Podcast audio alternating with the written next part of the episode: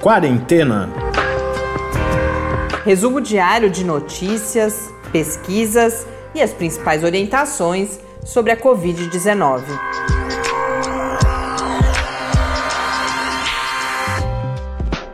Quarentena, dia 49. Olá, chegamos a este nosso 49 encontro neste domingo, na nossa quarentena. Eu sou Mariana Petzo. Eu sou Tárcio Fabrício. Domingo com cheiro de pão. A gente grava enquanto está na última fase de crescimento uma das nossas receitas da nossa pandemia. A primeira receita que não é nossa, né? A gente fez a focaccia do Tarso e hoje a gente está fazendo o pão de Heloísa. Para quem não nos acompanha, há uma semana o Tarso lançou esse desafio. A gente entrou. A pandemia não é nada, é, não é uma criação nossa, é um termo que surgiu em Portugal, depois começou a ser usado aqui no Brasil. É, essa tendência das pessoas é, panificarem, né? Porque tem bolo também na história, biscoito, mas principalmente das pessoas fazerem pão durante a, o, o período de distanciamento social. E a gente está pedindo para que vocês nos mandem então as suas receitas e a gente vai testar aqui em casa. Então, quem quiser falar conosco esse fim de semana, todo mundo ficou quietinho, não tivemos dicas culturais, nem compartilhamento de experiências. Então, mandem um alô para a gente, para a gente saber que vocês continuam por aí no podcast quarentena, gmail.com ou também no QuarentenaCast. Pão vai assar, daqui a pouco a gente está gravando um pouquinho mais cedo hoje, para a gente também descansar um pouco no domingo. E os números estão saindo muito tarde, os números do Ministério da Saúde, desde ontem. Ontem saiu, já era quase 7 horas da noite, agora são 5 e 10 a hora que a gente grava, e os números ainda não foram atualizados. A gente vai acompanhar até o fim da gravação. Se a gente tiver os números, a gente compartilha com vocês. Mas os números de fim de semana tradicionalmente têm retratado. Eh, a subnotificação existe em todos os dias e, particularmente no fim de semana, os números vêm bastante defasados. Então, por isso também a gente avaliou aqui que não seria um problema tão grande a gente ficar um dia sem compartilhar esses números. Mas no mundo, a Organização Mundial da Saúde já divulgou os dados de hoje que são de 3.349.786 casos confirmados, com 238.628 mortes por Covid-19. Aqui no Brasil, um dos estados aí numa situação crítica, que a gente já vem falando há alguns dias, é o Pará, e agora com previsão de alteração nas medidas, né? É, o estado do Pará ele pode ter o, o lockdown decretado a qualquer momento, é o que anunciou o governador Helder Barbalho. O estado registrou na última semana um aumento de 160% nas mortes por Covid-19. No mundo, a notícia que a gente tem aqui é a ONU valorizando o jornalismo e eu não sei mais nada, porque o Thais me falou que quando ele me conta muito da notícia dele, eu não deixo ele falar. Então, você que nos traz as novidades, Tars. É, a ONU disse que o jornalismo é essencial para neutralizar a, a, a desinformação. Essa declaração ela foi feita hoje pelo Antônio Guterres, que é o secretário-geral da organização, citando o papel dos jornalistas frente à pandemia de desinformação em que a gente está mergulhado nesse momento. A fala foi realizada em formato de vídeo, divulgado nas redes sociais da ONU, em comemoração ao Dia Mundial da Liberdade de Imprensa, que é comemorado exatamente hoje. E aí, um, uma coisa triste que aconteceu hoje, mais uma daquelas manifestações esdrúxulas que tem acontecido pelo Brasil, hoje em Brasília, em uma dessas manifestações, de apoio ao atual governo, os manifestantes agrediram jornalistas da Folha de São Paulo, do Estado de São Paulo, da Globo. Então é sempre importante registrar esse fato ainda mais triste no dia da liberdade de imprensa, esses profissionais do jornalismo sendo agredidos por esses manifestantes irresponsáveis que deveriam estar em casa cumprindo as determinações de isolamento social e, ao contrário disso, tem atitudes como essa. É importante a gente colocar uma questão aqui. A gente trabalha, eu particularmente, bastante com leitura crítica de mídia, educação para as mídias, e sem dúvida, mesmo as notícias eh, publicadas nos meios de comunicação mais tradicionais, uh, sérios, ainda nos deixam uh, um pouco confusos, às vezes, ainda mais num momento como esse em que as notícias são. tudo acontece muito rapidamente. Então, a, a gente tenta aqui, às vezes, como eu falo, conferir algum sentido a, a esse mar de informação e a gente faz críticas, às vezes, a alguns desses veículos, mas se não houvesse o trabalho jornalístico, o que a gente faz aqui no Quarentena, eh, por exemplo, às vezes é um trabalho jornalístico quando a gente traz entrevistados, quando a gente faz uma pesquisa em várias fontes de informação, mas muitas vezes o que a gente está fazendo é trazer as notícias de, dessas fontes de informação que aí sim fizeram um trabalho de investigação Exato, jornalística. Foram produzidas por outros jornalistas. E, e aí a gente faz a crítica, a gente compara, a gente junta com informações científicas, mas se não fosse esse trabalho, a gente não teria acesso nem àquilo aqui a gente pode fazer a crítica. Então, às vezes essas coisas se confundem um uhum. pouco, como, que, como se só meios alternativos, por exemplo, dessem conta da nossa informação, o que definitivamente não é verdade.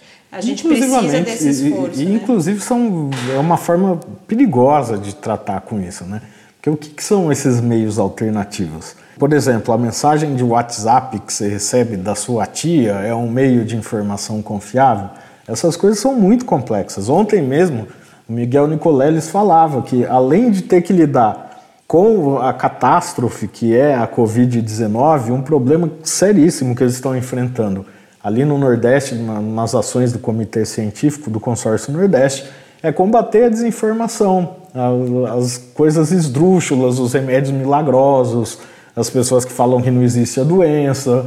Então, é, é sempre importante a gente refletir sobre o papel que a imprensa, mesmo com todos os seus problemas, tem na nossa sociedade. É, e o que a gente tem que fazer é sermos nós leitores críticos uhum. dessa imprensa e cobrar, inclusive, uma qualidade cada vez uh, maior, mas sem dúvida nenhuma não é prescindir da existência ou, pior ainda, atacar os profissionais e a imprensa, como o Tais colocava antes. E já que estamos falando de um cenário que tem bastante a ver com polarização, né? A gente até parou de falar um pouco isso publicamente, porque todas as atenções se voltaram à Covid-19, mas é, a discussão sobre polarização é algo que, desde as últimas eleições nos Estados Unidos, depois aqui no Brasil também com o período eleitoral, uh, discutiu-se muito.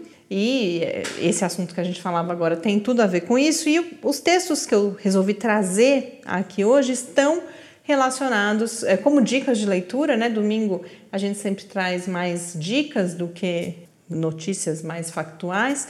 E esses dois textos que eu selecionei para hoje tem, fazem a gente pensar justamente sobre essa questão é, da polarização e de uma polarização a partir de uma leitura superficial do mundo. Desde já dizendo, não, não, não, não é que eu concorde absolutamente com nenhum com, com as posições expressas nesses textos, mas sem dúvida nenhuma eu concordo com a reflexão que eles propõem, porque eles vão falar justamente sobre uma tendência de hum, ataque ou de crítica imediata aqueles cientistas, inclusive, aí falando de uma polarização em relação ao próprio conhecimento científico, que não dizem exatamente o que queremos ouvir ou que têm uma posição um pouco desviante do, do, do, do conjunto, de um conjunto maior de cientistas. E os dois textos estão falando especificamente do lockdown, que a gente tem visto muitas controvérsias aí, um caso que ganha cada vez mais visibilidade diz respeito às estratégias adotadas na Suécia,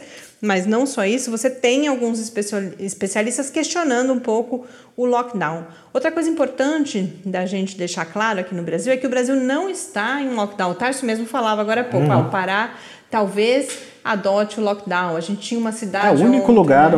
no Brasil que a gente tem uma situação de lockdown é na Grande São Luís, né? na ilha de São Luís, que é um lockdown que já estava sendo estudado pelo governo do estado e a justiça se adiantou e já decretou o lockdown na ilha da Grande São Luís. É, no Brasil, embora estejamos com recomendação de distanciamento social, com várias medidas implantadas, então escolas sem aula, muita gente fazendo home office, tal, não é o lockdown. O lockdown é quando essas medidas são outras medidas são obrigatórias e com fiscalização, com multa. Com punição, exatamente. É, com controle de, de, inclusive de trânsito na rua, você já pode fazer compras em determinados momentos tal. Mas é, o que esses textos falam? O primeiro deles foi um texto publicado na Stat, que é um, uma fonte que a gente tem falado bastante aqui, é um site dedicado principalmente às notícias uh, de saúde.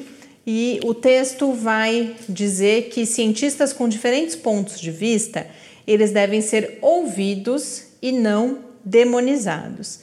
E o texto parte do princípio de que, especialmente num momento com tanta incerteza como o que a gente vive agora, incerteza em relação ao que sabemos mesmo uh, sobre a Covid-19, sobre o impacto das medidas de distanciamento, de lockdown, sobre quando teremos um tratamento ou uma vacina que num cenário como esse, mais do que nunca, é importante que haja um debate acadêmico vigoroso e que, para que isso exista, posições diferentes precisam ser ouvidas.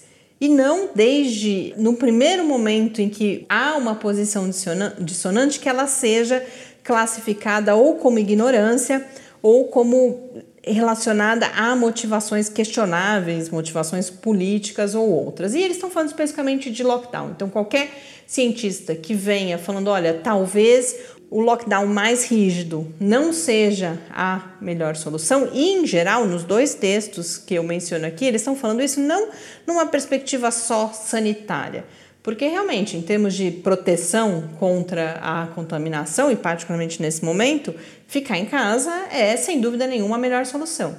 Mas a gente não está falando só disso, a gente tem todas as outras implicações, que não só as questões econômicas, mas, por exemplo, algo que a gente já falou aqui, embora pouco, mas que tem ganhado bastante visibilidade, que é, por exemplo, outras doenças crônicas que estão deixando de ser tratadas ou porque não há espaço nos serviços de saúde, ou porque as próprias pessoas se distanciam dos hospitais. Uhum. E ficam por, com medo, por né? ficam com receio. Se contaminar. E é algo compreensível, né?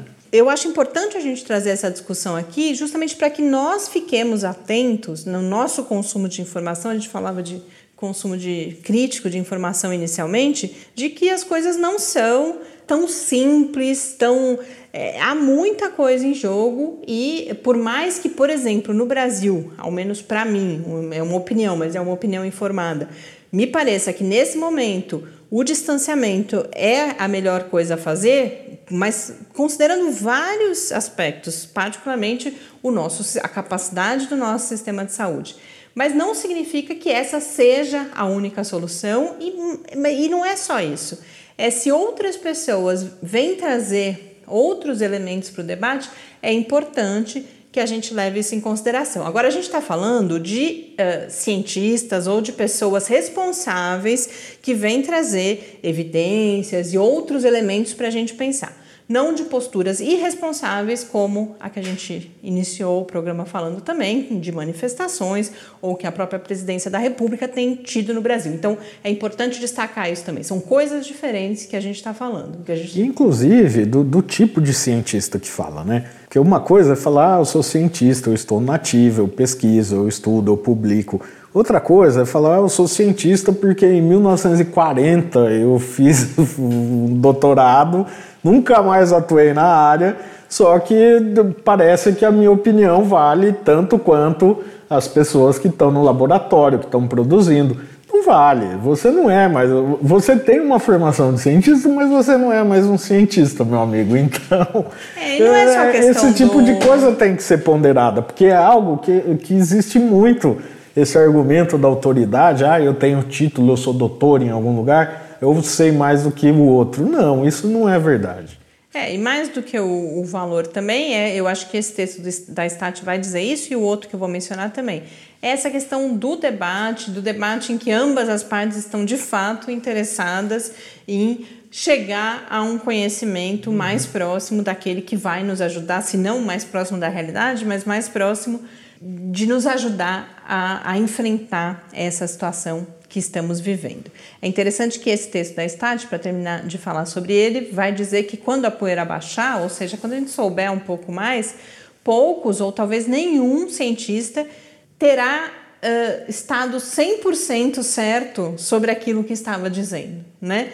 Então, inclusive por isso é, é importante essa construção coletiva de conhecimento e esse debate em que quando um cientista eventualmente vai trazer ponto, um ponto de vista que inicialmente parece muito estranho, muito fora uh, da curva ali, que talvez faça os outros pensarem, e com isso a gente vai chegando cada vez mais uhum. longe na compreensão da doença e mais do que a doença, uh, do, sobre os efeitos do, das medidas que estamos tomando para tentar contê-la.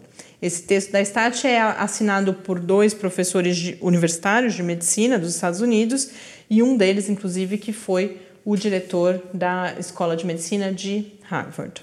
O outro texto, que é um pouco mais. Uh, pode parecer um pouco mais controverso, mas eu acho que eu recomendo a leitura com cuidado e com atenção, porque eu acho que ele traz pontos importantíssimos para reflexão também. É, foi publicado num site que eu não conhecia, que se chama unheard.com. O herd é H-E-R-D, que vem de manada, então que se propõe a ser contra o pensamento de manada, mas é no fundo é uma think tank liberal dos uhum. Estados Unidos, mas esse texto traz é, uma reflexão que eu acho fundamental. O, o, a linha fina do, do, eu não lembro o título do texto, mas a linha fina vai dizer que o debate sobre lockdowns não é uma disputa entre o bem e o mal. E, e é esse maniqueísmo que o texto vai alertar que precisa ser superado, ele parte de uma controvérsia entre dois epidemiologistas, um é sueco, né? Não é aquele que é o, o principal assessor do governo sueco, mas é um outro. Pelo jeito, os epidemiologistas suecos são controversos por natureza. Mas ele vai partir dessa controvérsia. Esses epidemiologistas deram entrevistas a esse site recentemente para dizer que aquele discurso que mais toca você, que a gente mais se identifica, é, você se identifica não por uma pura avaliação científica do que está sendo dito, mas sim há uma combinação complexa entre essa avaliação que você faz da qualidade da ciência por trás daquele discurso, por causa da sua visão política, por causa da sua experiência de vida, da sua atitude em relação a risco e mortalidade, o quanto de risco é aceitável e a sua relação com a autoridade, que essa é uma outra coisa que está em jogo também. Quando você pega países, há países que aceitam mais a intervenção estatal, por exemplo, e outros em que o, o valor da liberdade de ir e vir vai gerar reações bastante fortes à questão do lockdown, por exemplo. Então, ele vai inserir ali elementos que podem causar um estranhamento. Quando eu li a primeira vez hoje, eu tive que reler, mas eu acho que nos preparam para ter, eu acho que acabou sendo sem querer o tema do nosso episódio aqui hoje, uma relação mais crítica com aquilo que a gente lê, que a gente ouve e com isso a gente vai formando a nossa posição em relação às medidas que estão sendo adotadas. Mas mais importante é que há, há também medidas que são coletivas, né, políticas públicas determinadas e que é importante seguir. Infelizmente no Brasil, a gente já comentou isso aqui, a gente não tem diretrizes claras de ação, o que é por todos os especialistas e pela Organização Mundial da Saúde é colocado como uma das principais armas no enfrentamento da COVID-19, é você ter uma mensagem pública transparente e ao mesmo tempo firme, né, do, do, das lideranças. A gente infelizmente não tem tido isso aqui no Brasil, mas há uma linha de ação até esse momento que repousa sobre o distanciamento social e, como eu disse, é,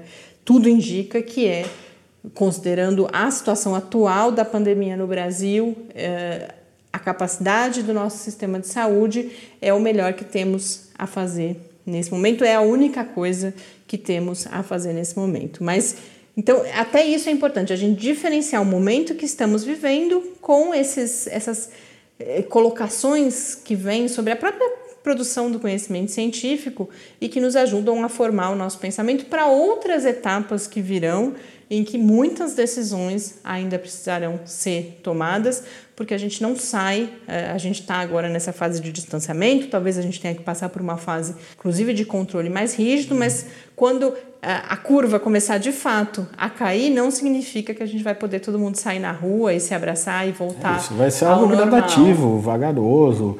Alguns estudos indicam até que isso vai demorar cerca de um, um ano e meio, dois anos, para que a gente volte a ter uma vida normal como a gente tinha antes da pandemia. Se é que voltaremos a uma vida exatamente Não, ser, como a que Vai ser diferente, antes. isso, isso é fato.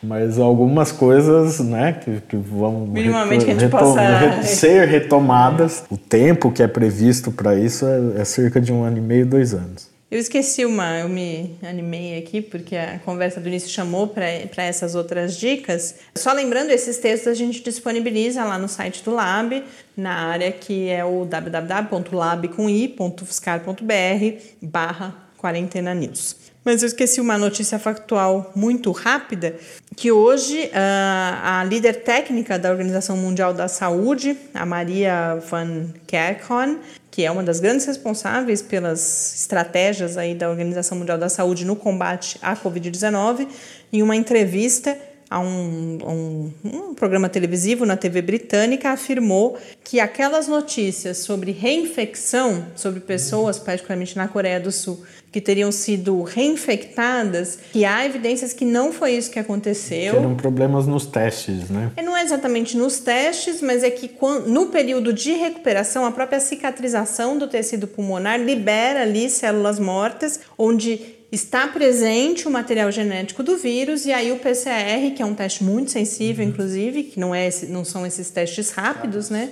É o teste padrão realizado. Ele vai lá e detecta esse material genético e dá positivo. Então, embora ela faça a ressalva que ainda não temos aquela resposta sobre, bom, qual é a imunidade que o vírus, a infecção confere às pessoas, esses primeiros casos de reinfecção não, não se trata de reinfecção, e sim de uma questão aí da precisão do teste que vai detectar essas células mortas que são liberadas no organismo depois de um certo tempo pelo próprio processo de, de cicatrização dos pulmões. E além disso, a gente, a gente viu um, um artigo que ainda é uma amostra pequena, né, que é um artigo de, de pesquisador chinês, que falava que 100% dos infectados tinham desenvolvido anticorpo para o vírus. Né? Só que ainda é um resultado, que é um artigo trabalhava com um número de, de participantes muito pequeno e ainda não pode ser considerado como. É, e os debates que eu vi sobre esse artigo falavam que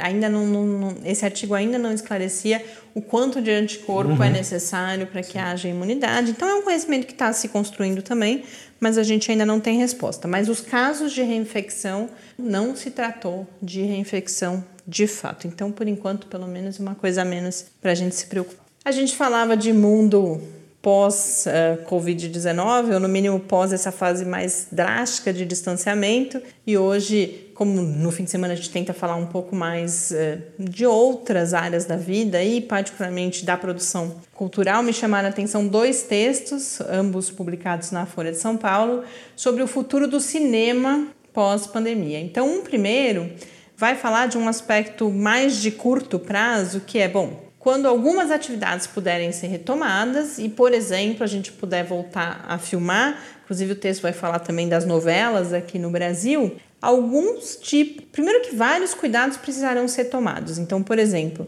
toda a higienização de set, de equipamentos, algum, coisas que já estão previstas, a realização de testes na equipe, a presença de termômetros no set, eventualmente que só se autorize aqueles, os tais dos passaportes de, de imunidade, que já vêm sendo bastante questionados, mas aparecem ali como medida possível também. Mas, para além de tudo isso, o que eles falam é que talvez cenas de amor ou de uma relação física muito próxima, Beijos, sexo, coisas do tipo. Quando eu li a notícia rapidamente a primeira vez, eu falei, nossa, mas eles já estão pressupondo que o mundo vai mudar e que as relações vão mudar. Né? Mas não era sobre isso, era uma questão bastante pragmática ali de que de os atores a, a equipe, ter. né? Eles não vão poder ter essa interação tão próxima. E ator não pode filmar de máscara, né? Você vai perder uhum. ali toda a expressão. Aí uma outra discussão é, bom, tramas de novela que já estavam em andamento. A Covid vai entrar na história, não vai entrar na história. Então a gente percebe aí uma indústria. Cenas grandes, né? Como, por exemplo, a cena de uma festa, por exemplo. Isso já estão falando que não vai existir no futuro próximo, né? Então a gente, é, a gente tem que pensar essa indústria do entretenimento como indústria também e uma das mais afetadas uhum. pela paralisação de produção e que também, como as outras, está pensando em mecanismos para se reinventar. E que, curiosamente, embora seja uma das mais afetadas, está sendo uma das mais importantes nesse momento de isolamento que é o que fornece uma possibilidade das pessoas minimamente terem o que fazer não em casa. Que, não né? só o que fazer, mas toda a questão de saúde mental, Sim, né, exato, de reflexão, exatamente. tudo isso. Inclusive, hoje que eu lembrei que eu, a gente recebeu essa sugestão de trazer alguém aqui para falar e a gente vai buscar isso, alguém que fale sobre a importância da arte e da cultura. Uh, nesse momento, sempre, mas muito especialmente nesse momento que a gente está vivendo. Falando em arte, ontem a gente assistiu a live do Lulu Santos, foi muito foi legal, né? Então, se, se, você não assistiu, é só ir lá que dá para assistir. Não é mais live, mas dá para assistir de boa. E uh, um outro texto sobre cinema também na Folha, esse na Ilustríssima, é uma jornalista que é especializada nessa área, Ana Paula Souza, que vai falar uh, aí de uma questão de, um, de uma mudança que talvez seja mais permanente, que é um fortalecimento das plataformas de streaming que era uma tendência que já vinha acontecendo e agora vai se confirmando de que os lançamentos das grandes produções que, que se deem cada vez mais no streaming. E aí não só no modelo Netflix, que é o que a gente está mais acostumado por assinatura, mas tem uma reflexão ali que as pessoas estão dispostas, inclusive, a, por exemplo, pagar o preço de um ingresso de cinema para assistir um lançamento. Então a gente não está falando só da assinatura, a gente está falando de, de vídeo on demand de uma forma mais ampla, em que você paga eh, um modelo até muitas vezes parecido com o modelo que acabou caindo em desuso, que é o das locadoras, uhum. mas que você pode, por exemplo, alugar ou comprar um filme. E é interessante que a reflexão que ela vai fazer é uma hora ela fala que ah, mas sempre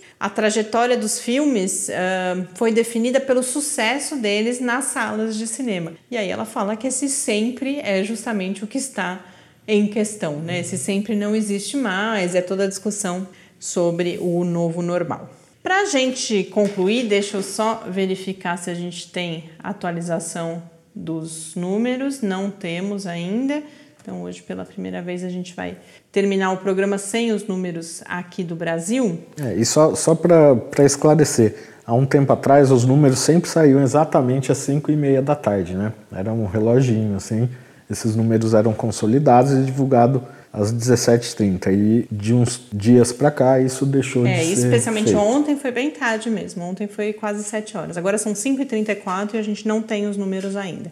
Então, para terminar o programa de hoje, o episódio com um pouco de arte, eu vou ler para vocês um poema que foi destacado ontem pelo Mário Sérgio Conte na Folha de São Paulo, porque é um poema chamado Quarentena, de uma poetisa irlandesa, a Ivan Bolland, que faleceu essa semana aos 75 anos de idade, não por Covid-19, por problemas cardíacos.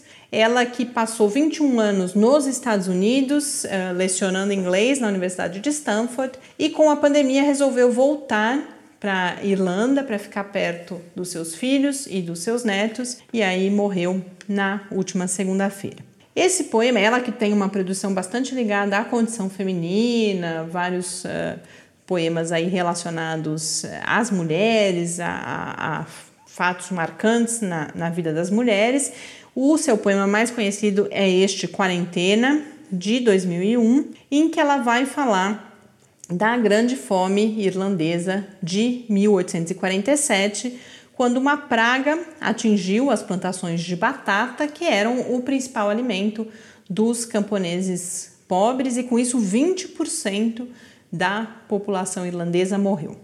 No poema, a gente vai ver o drama de um casal em que a mulher está com tifo e é carregada pelo marido ali, e a gente vai ver o fim dessa história, mas é uma crítica da poetisa também aos poemas de amor, a um romantismo exacerbado. Então, Quarentena de Ivan Bolland.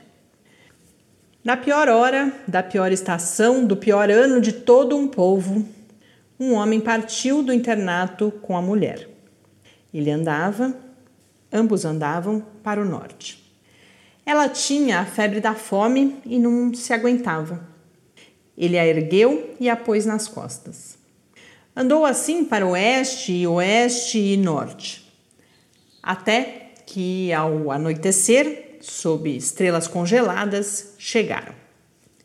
De manhã, ambos foram encontrados mortos. De frio, de fome, das toxinas de toda uma história. Mas os pés dela estavam aninhados no peito dele. O calor final de sua carne foi o seu presente para ela. Nunca deixe um poema de amor chegar a esse fim.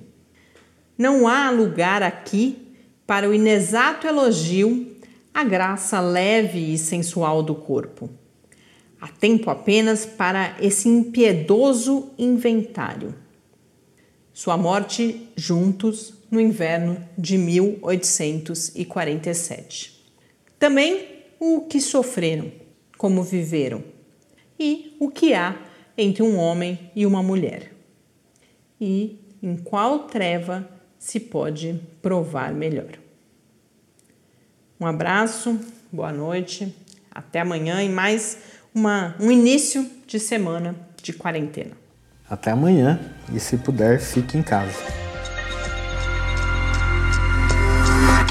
Quarentena é uma realização do Laboratório Aberto de Interatividade para Disseminação do Conhecimento Científico e Tecnológico da Universidade Federal de São Carlos, o LAB da UFSCar, do Centro de Desenvolvimento de Materiais Funcionais, CDMF, e do Centro de Inovação em Novas Energias, o CINE.